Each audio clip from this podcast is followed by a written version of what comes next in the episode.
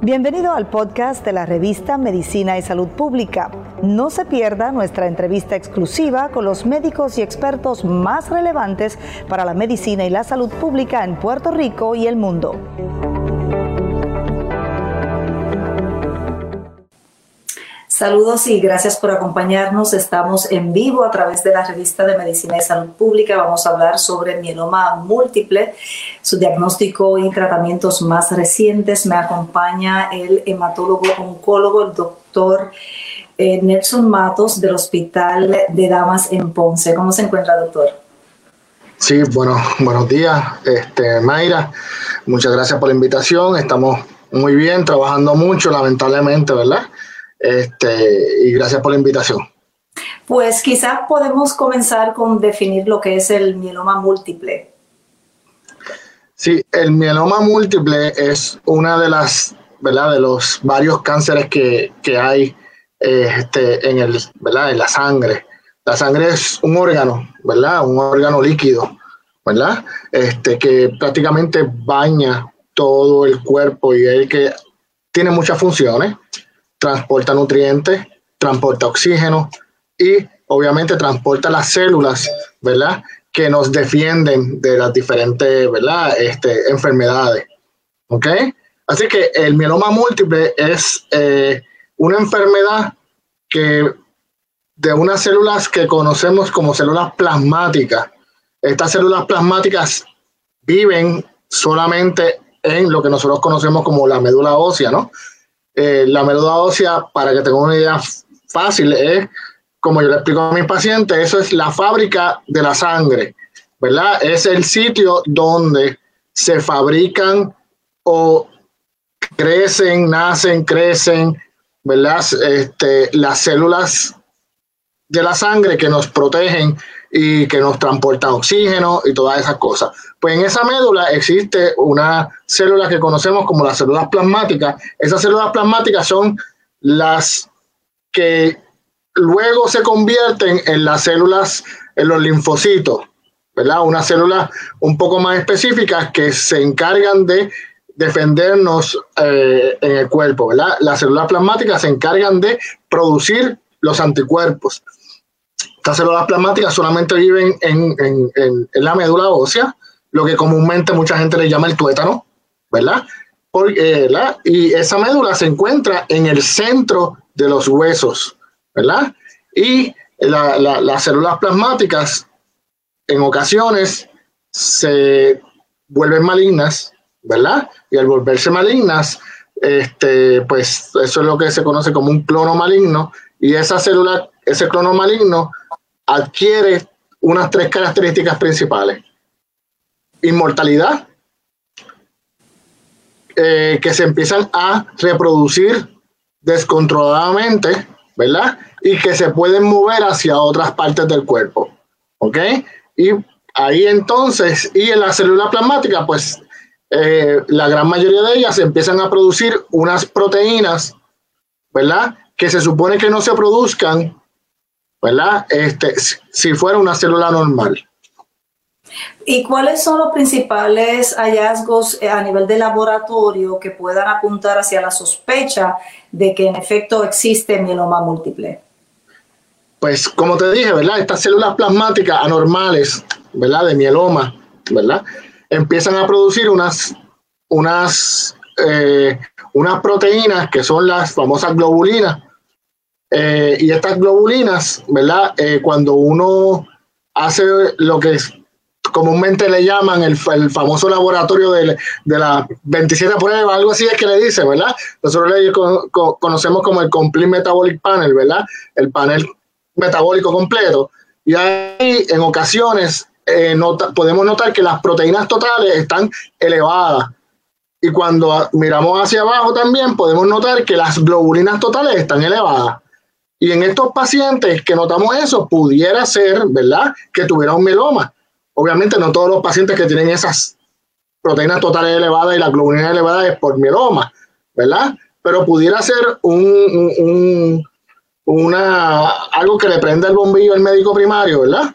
Y que diga, mira, a este paciente le está pasando algo. También inflamaciones crónicas pueden causar esto, esto ¿verdad? Por ejemplo, una reuma puede causar este aumento, ¿verdad? De proteínas totales y, globulinas, porque también las reumas son eh, procesos inflamatorios donde las globulinas aumentan, ¿verdad? Este, así que, ¿verdad? También el calcio alto. El calcio, eh, en los pacientes de mieloma, eh, en ocasiones el calcio sube.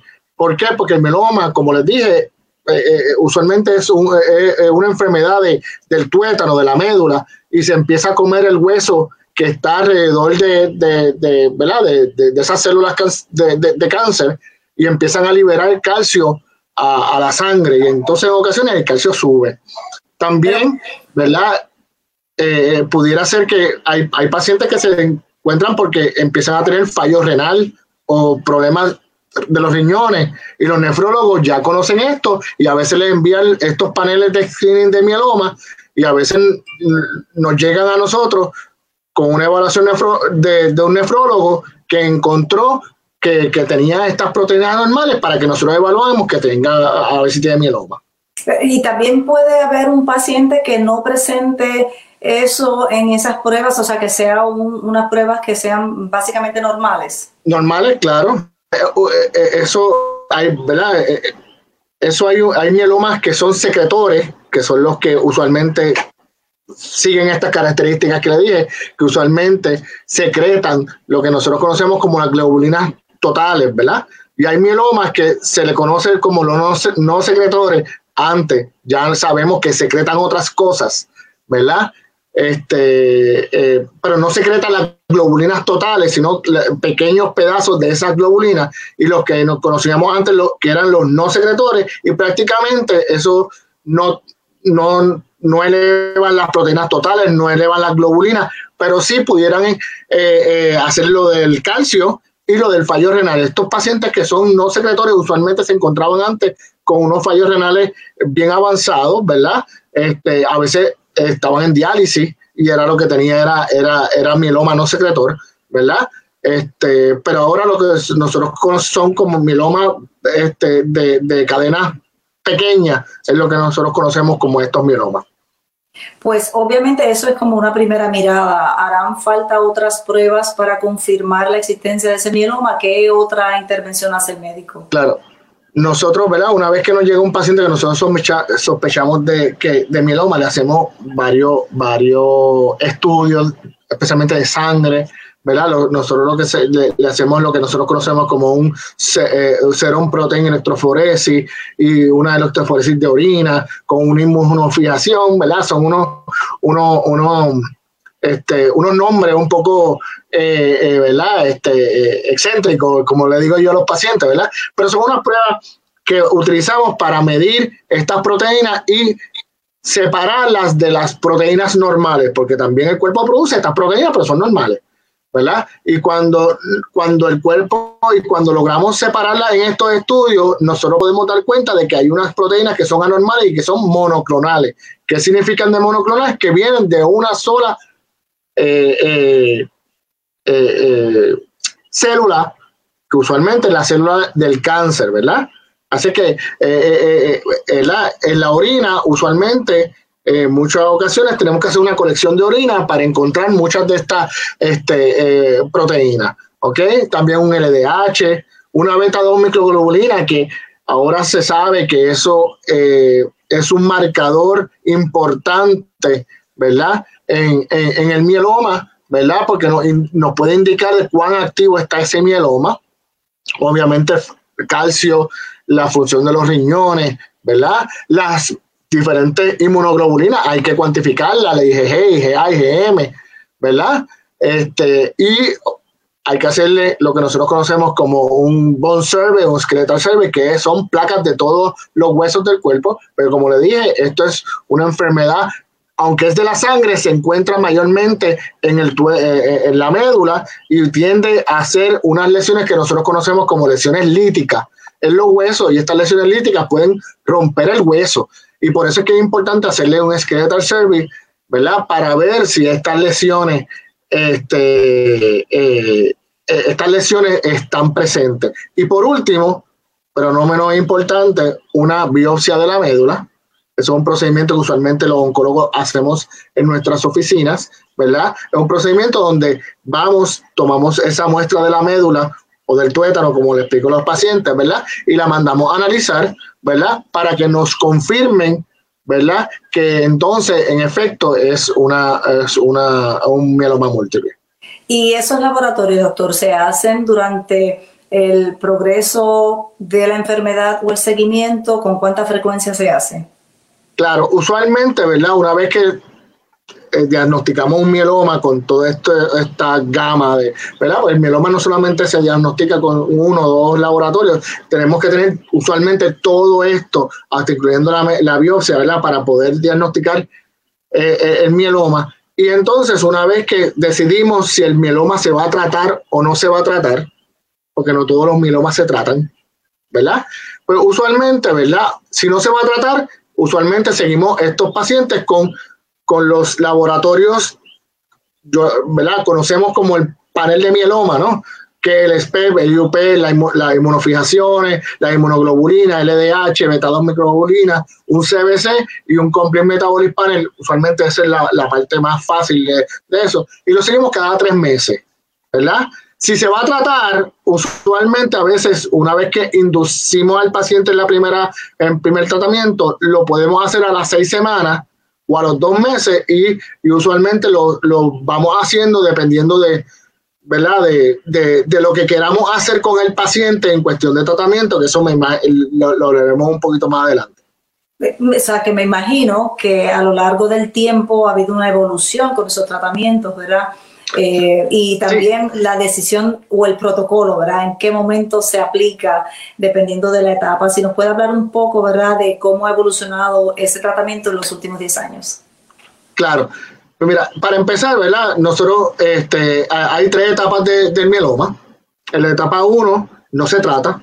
Etapa 2, eh, antes no se trataba. Eso es lo que conocíamos como un mieloma en, en progreso, ¿verdad? Un smoldering mieloma antes todos no se, ninguno se trataba, ahora los dividimos en bajo riesgo y alto riesgo. Los de bajo riesgo no se tratan y los de alto riesgo podemos considerar tratamiento porque han, habido estudios que sugieren que estos pacientes si se tratan este, de antemano hay una mejor sobrevida, que eso no pasaba hace 10 años. ¿Ok? Este, y obviamente los de etapa 3 ¿verdad? Que tienen sus características. Estos son los pacientes que tienen lesiones líticas, que tienen fallo renal, que tienen anemia, trombocitopenia, ¿verdad? Este, eh, eh, hipercalcemia. Pues esos pacientes necesitan tratamiento, ¿verdad? Y para cuando tú hablas de tratamiento de mieloma, tienes que decidir, este paciente va, es candidato a trasplante de médula ósea o no es candidato a trasplante de médula ósea, ¿verdad? Y para eso uno se, tiene que sentarse a ver no solamente el paciente mirando el mieloma, ¿verdad? En relación al mieloma, sino mirando al paciente en un todo. Tenemos que ver su función cardíaca, tenemos que ver si tiene enfermedades pulmonares, ¿verdad? Tenemos que ver cómo está físicamente el paciente, ¿verdad? Eh, la edad, pero aunque hemos tenido pacientes con edad avanzada que se han podido trasplantar, ¿verdad? Así que la edad eh, eh, es un, es un es una variable, eh, a veces no, ¿verdad? Que, es modificable, vamos a ponerlo así, ¿verdad? Obviamente, si tiene 90 años no vamos a trasplantar, ¿verdad? Pero eh, han habido pacientes con 75 años fuertes que se han trasplantado hasta más de eso, ¿verdad? Así que, ¿verdad? Uno tiene que mirar si el paciente es candidato a trasplante o, si no es candidato a trasplante. Si un, oncólogo tiene la duda, porque a veces podemos tener la duda de que si el paciente es candidato o no candidato, lo podemos enviar al trasplantólogo y que él diga si es candidato o no es candidato. Y obviamente, pues se debe empezar en un tratamiento, ¿verdad? Eh, que en los últimos 10 años eh, ha habido eh, una te diría que ha habido un gran cambio en los pacientes de mieloma. Este, antes, ¿verdad? Digo, yo mi práctica la empecé hace 13 años, ¿verdad? Y cuando yo empecé a practicar, eh, se empezaban se empezó a ver estos cambios, ¿verdad? Eh, en el tratamiento de mieloma. Antes se utilizaba mucho el melfalán con el, con el citoxan, ¿verdad? Y, esto, y, el melfalán, pues los pacientes usualmente no se podían trasplantar porque pues, el melfalán. Este, y cuando yo empiezo a, pues, a, hacer mi especialidad, empezaron a salir estos eh, inmunomoduladores de el, del entorno de la médula, que son, empezó el, el talidomida en aquel momento, este, ahora es Revlimid y el, y el, y el, y el, y el otro, este, el, ay, se me fue el nombre del, último que salió. Este, son tantas cosas. En lo que llega ese nombre, doctor, me imagino que esos tratamientos también han ido mm, trabajando en distintas eh, en distintos aspectos de ese mieloma, ¿verdad? Quizás sobre la toxicidad y también para ayudar a prevenir que migre ese tumor eh, a, otra parte del cuerpo, ¿verdad? O quizás que se mestatice, si es que eso es posible. Eh, ¿Cómo ha cambiado eso? O sea, ¿cómo ese tratamiento de, de, ahora frente al que teníamos antes ha ayudado a que ese mieloma pues sea quizás menos tóxico y que también se localice, ¿verdad? Que no se riegue. Bueno, quiero aclararte eso, ¿verdad? Esto es una enfermedad de la sangre, así que los cánceres de la sangre no se consideran que se metastizan. Solamente solo los tumores sólidos son los que se metastizan. Metástasis, metástasis es, ¿verdad? Es que un cáncer se mueve de un lugar a otro.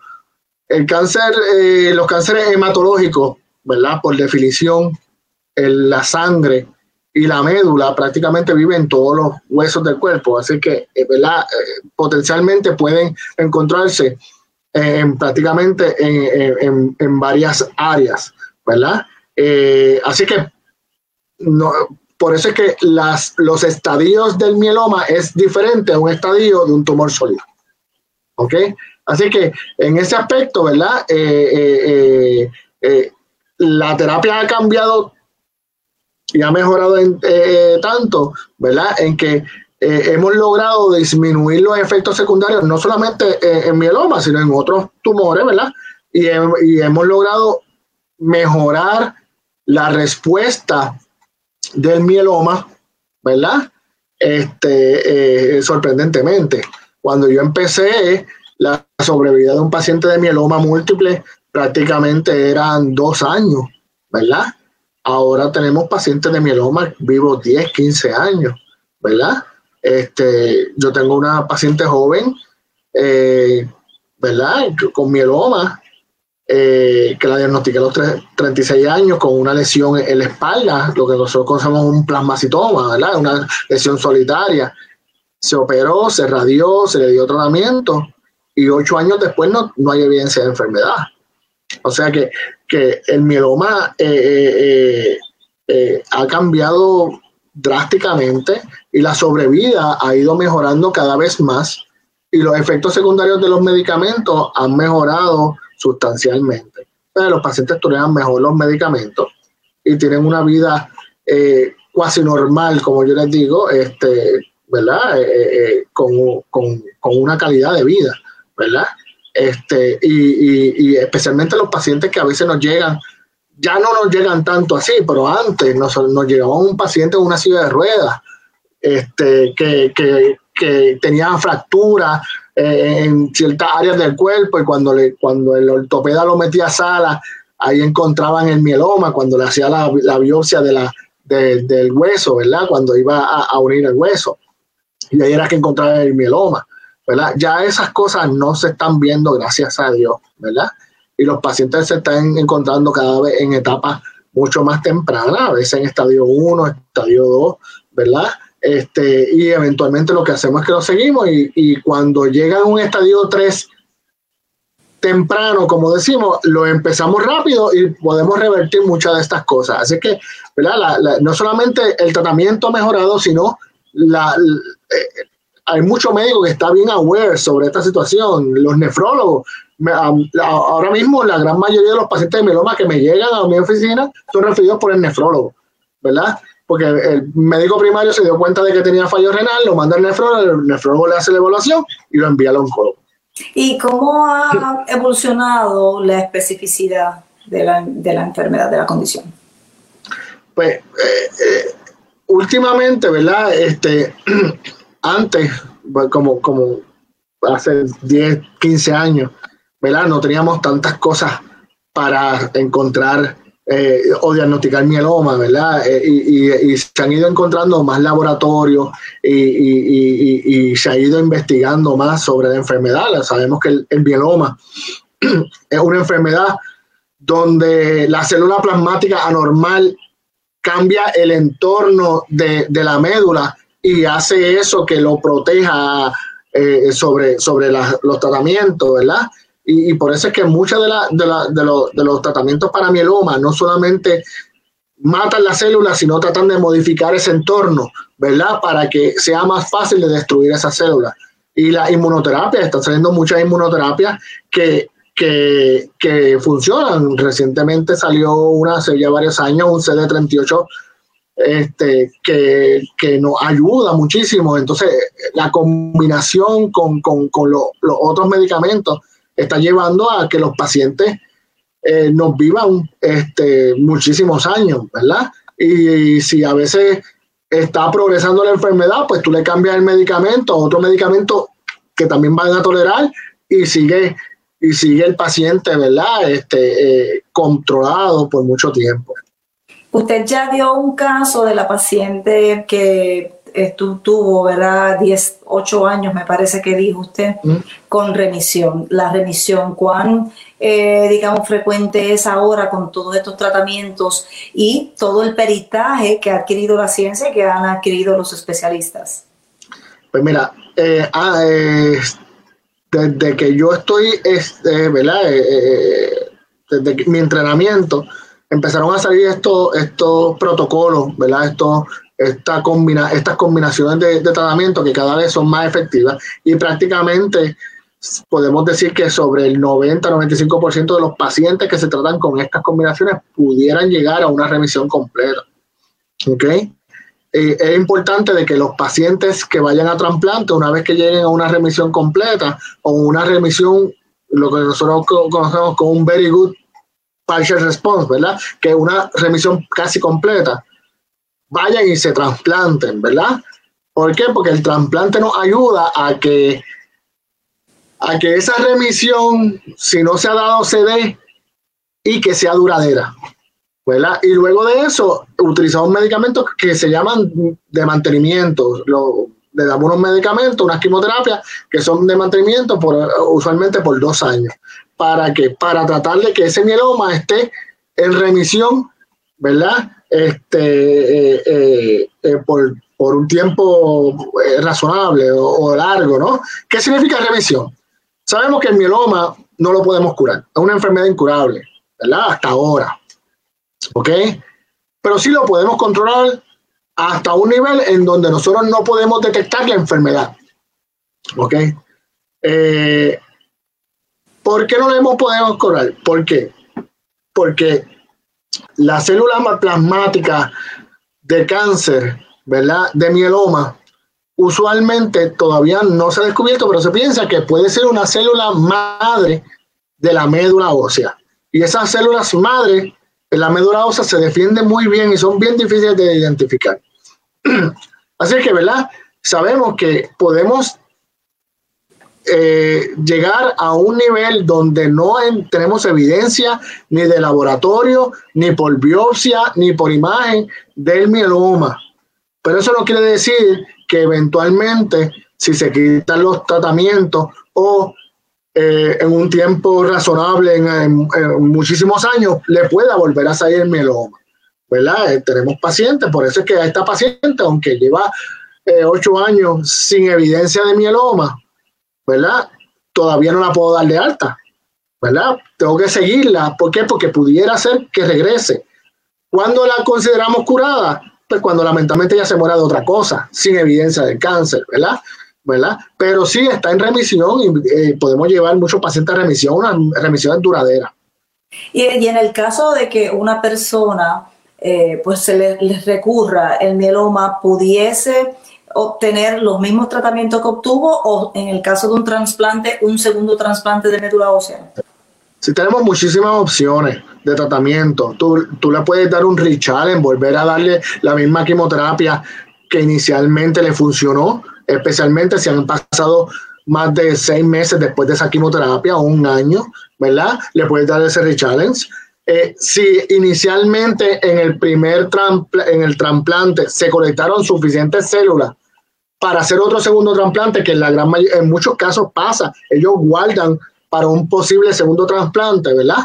Este, eso, eso, eso lo podemos hacer si llegamos a otra segunda eh, remisión que, que, pasa, ¿verdad? Que, que, ha pasado y pasa y lo, ve, lo podemos ver, ¿verdad? Este, obviamente, si el paciente quiere un trasplante, trasplante, ¿verdad? Eh, no es, no, es, no es algo fácil, no es algo que, los pacientes, ¿verdad? Digan, ah, qué chévere la pasé, ¿verdad? Este, es, un, es un tratamiento con una quimioterapia intensiva en donde se le borra toda la médula y se le, trans, y se le vuelve a dar con un rescate de su misma médula, ¿verdad? Este, y usualmente las dosis de quimioterapia ahí son bien altas y la toxicidad, efectos secundarios, hay que transfundirlos, ¿verdad? Y están usualmente un mes en esa, con, eso. Así que, ¿verdad? Este, como te digo, pues eh, se, se, puede hacer. Eh, hay pacientes que deciden no volverse a trasplantar y obviamente pues los lo tenemos con, con, los tratamientos, con los diferentes tratamientos que varían desde inyecciones, eh, pastillas, suero, ¿verdad? Este, hay una gama de, tratamientos para el mieloma. Eh, en el caso de los tratamientos, eh, usted mencionó ya dos factores que influencian ¿verdad? la decisión. Uno de ellos son comorbilidades, usted también habló de la edad. ¿Algún otro factor a considerar? eh, para el trasplante es que son varias, varias cosas, especialmente, ¿verdad? Si el paciente padece del corazón, ¿verdad? A veces hay que hacerle un clearance cardíaco, pulmonar, ¿verdad? Este, si el paciente padece de fibrosis pulmonar, eso hay que, ¿verdad? Eso hay que tenerlo en cuenta. Este, obviamente, si el paciente físicamente te llega maltrecho por el mieloma, pues a veces tú puedes decir, mira, este paciente quizás no lo voy a trasplantar ahora, lo voy a trasplantar más adelante, una vez que recobre su, su vitalidad, ¿no? Este, eh, cuando el mieloma se, se, se, se esto. Eh, eh, usualmente, ¿verdad? Esas cosas, yo cuando tengo un paciente que es candidato a trasplante, yo rapidito llamo a, a los, al trasplantólogo, ¿verdad? Tenemos, gracias a Dios, este, los últimos años tenemos varios trasplantólogos, ¿verdad? Hay dos unidades de trasplante de médula ósea en Puerto Rico. Bueno, hay tres, pero el centro médico a veces está abierta, a veces no, ¿verdad? Está en IMA de Caguas con la doctora Norma Salgado, excelente. Y está el centro de trasplante de auxilio mutuo con el doctor Alexis Cruz, que también es excelente, ¿verdad? Eh, Norma fue mi maestra y Alexis fue mi alumno este, en un momento dado, ¿verdad? Así que nos conocemos, todos son excelentes, hemos eh, compartido, ¿verdad? Y usualmente tú coges el teléfono, los llamas, ellos son bien accesibles y te evalúan al paciente y te lo dirigen, ¿verdad? Y te ayudan a uno como oncólogo, ¿verdad? Porque esto no, ¿verdad? Un paciente que va para trasplante no puede ser, el trabajo no es solamente mío, el trabajo también tiene que ser en coordinación con el trasplantólogo. ¿Por qué? Porque hay un timing para trasplante, ¿verdad? Este, y, siempre eh, estamos en comunicación, ¿verdad? Y ahora con los textos, pues es mucho más fácil en ocasiones. Uno, él te dice, mira, estoy listo, mándamelo. Y uno le dice al paciente, eh, te está, vete, ¿verdad? Este, vete a trasplante. O sea, eh, estamos, eh, las cosas han, han, mejorado. Antes, hace 10 años, no, el único centro era centro médico y,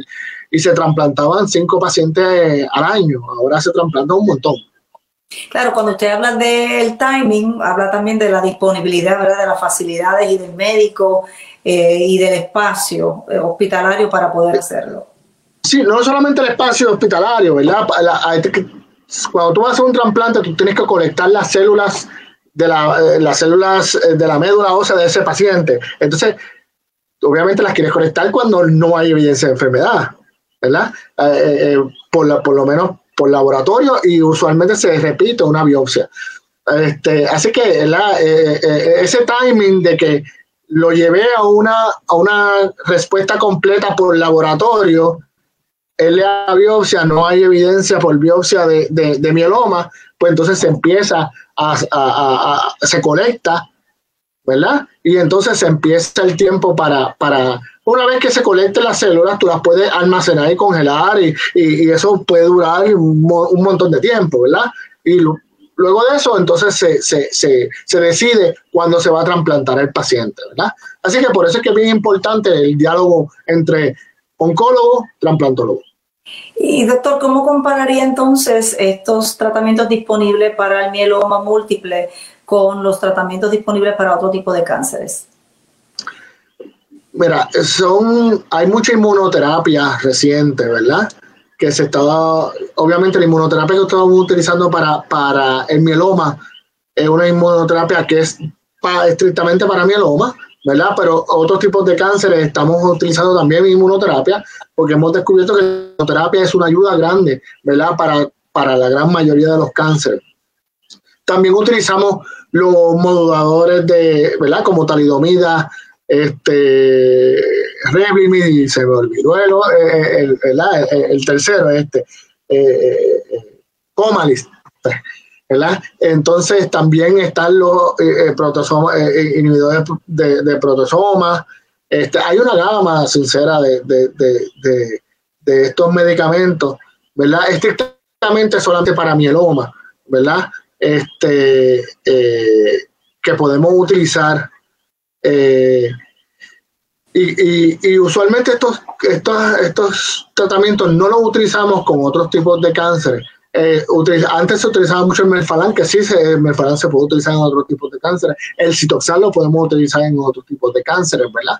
Eh, pero esos medicamentos todavía ahora mismo los estamos dejando para ciertos números, ciertos pacientes, ¿verdad? Que no me toleran talidomida o que no son candidatos de trasplante.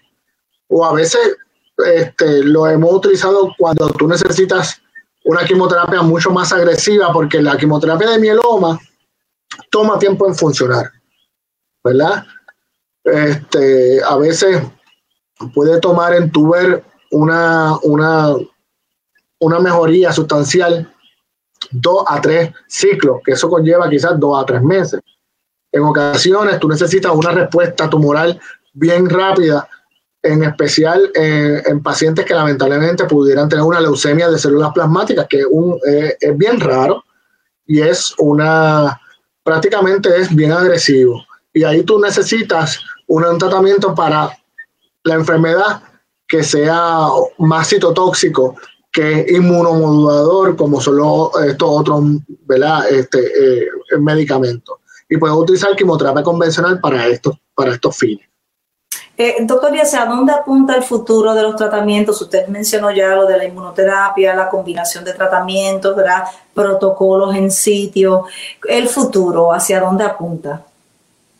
Bueno, entiendo que, apunta a, a, seguir conociendo eh, el entorno medular ¿verdad? Eh, en relación al mieloma. ¿Por qué? Porque eh, la razón por la que entendemos que no hemos podido llegar a una cura de, ¿verdad? De, muchos pacientes en, eso es porque no conocemos todavía el entorno medular de estos pacientes y mientras eh, sigamos conociendo ese entorno medular, en los laboratorios sigan haciendo estudios y sigan, gracias a esos estudios es que hemos tenido este boom de, de inmunoterapia, ¿verdad?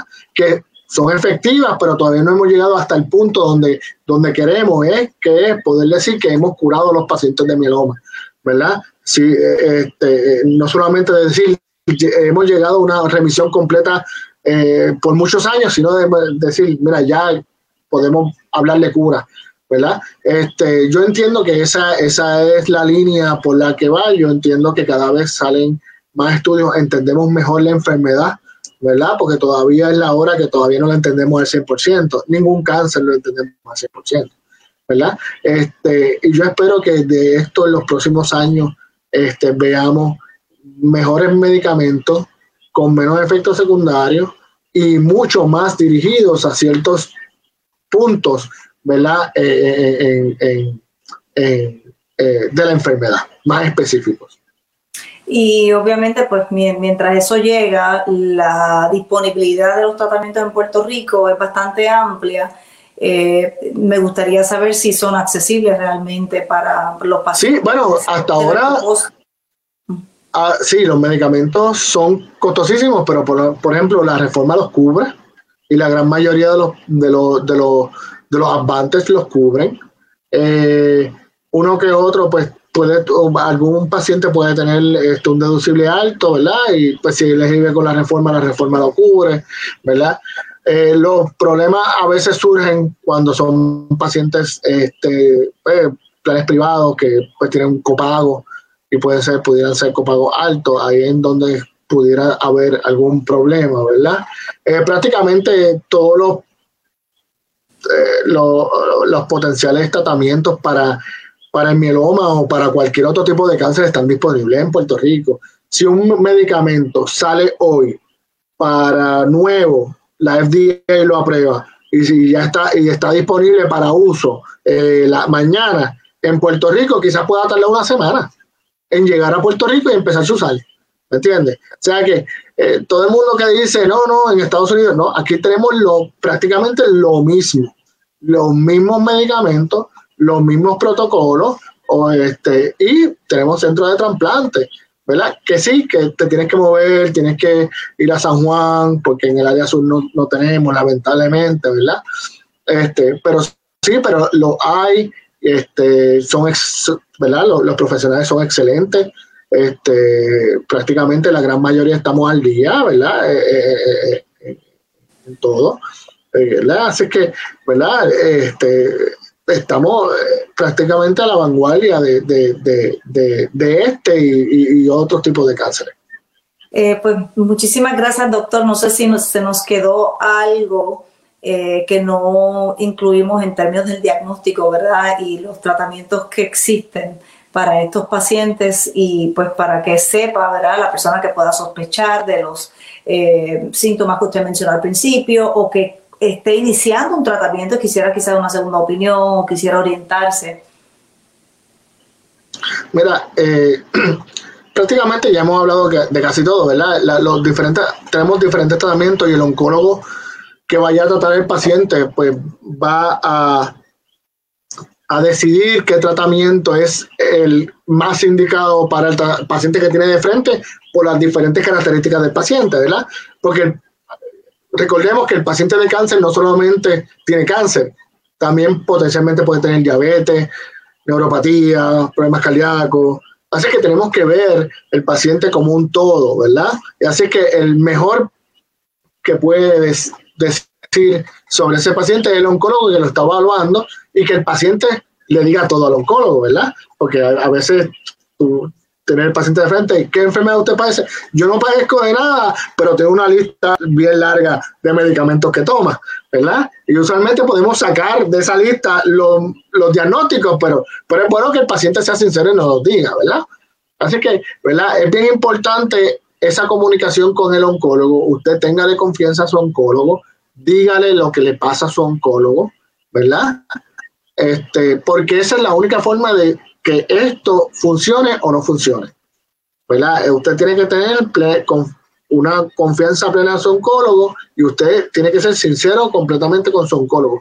Nunca, ¿verdad? Dígale todo lo que le está pasando y dígale, eh, ¿verdad? Con sinceridad para que su oncólogo lo pueda ayudar, ¿verdad? Este, eh, en Puerto Rico vemos como unos setenta y tantos oncólogos, quizás un poco más, todos con la misma ¿verdad? Con, con, con las mismas ganas de, de, ayudar a los pacientes, ¿verdad? Este, eh, eh, y todo excelente hasta ahora, ¿verdad? Gracias a Dios la comunidad oncológica de Puerto Rico es una comunidad excelente, ¿verdad?